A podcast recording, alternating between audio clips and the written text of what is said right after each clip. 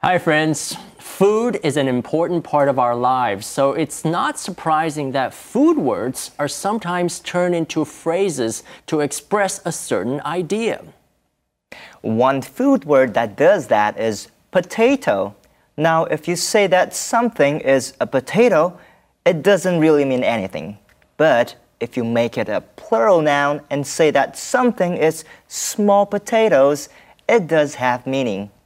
Right, Jack. If something is small potatoes, that means it isn't very important. For example, don't worry about going to that meeting. It's small potatoes. You have more important things to do. Thanks for telling me, Ken. I don't want to waste my time on small potatoes. You could also use small potatoes to talk about a small amount of something, like money. The money he made as a waiter is small potatoes compared to what he is making as a restaurant owner. Or you can talk about time. The amount of time I spent on the project is small potatoes compared to how long my boss has been working on it.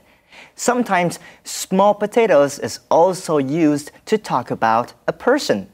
But it's not very nice to call someone small potatoes. Potato 是马铃薯，在早期，马铃薯是穷人吃的食物，甚至是拿来喂动物的食物，因此马铃薯的地位是不高的。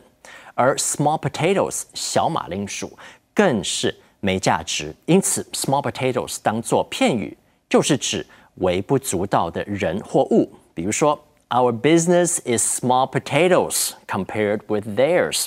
我们的业务和他们相比，真是小巫见大巫。若是要形容人，你可以谦虚的形容自己：I'm just a small potato in the company。我在公司里只是个小人物。这就是今天的 Info Cloud，我们下次云端见。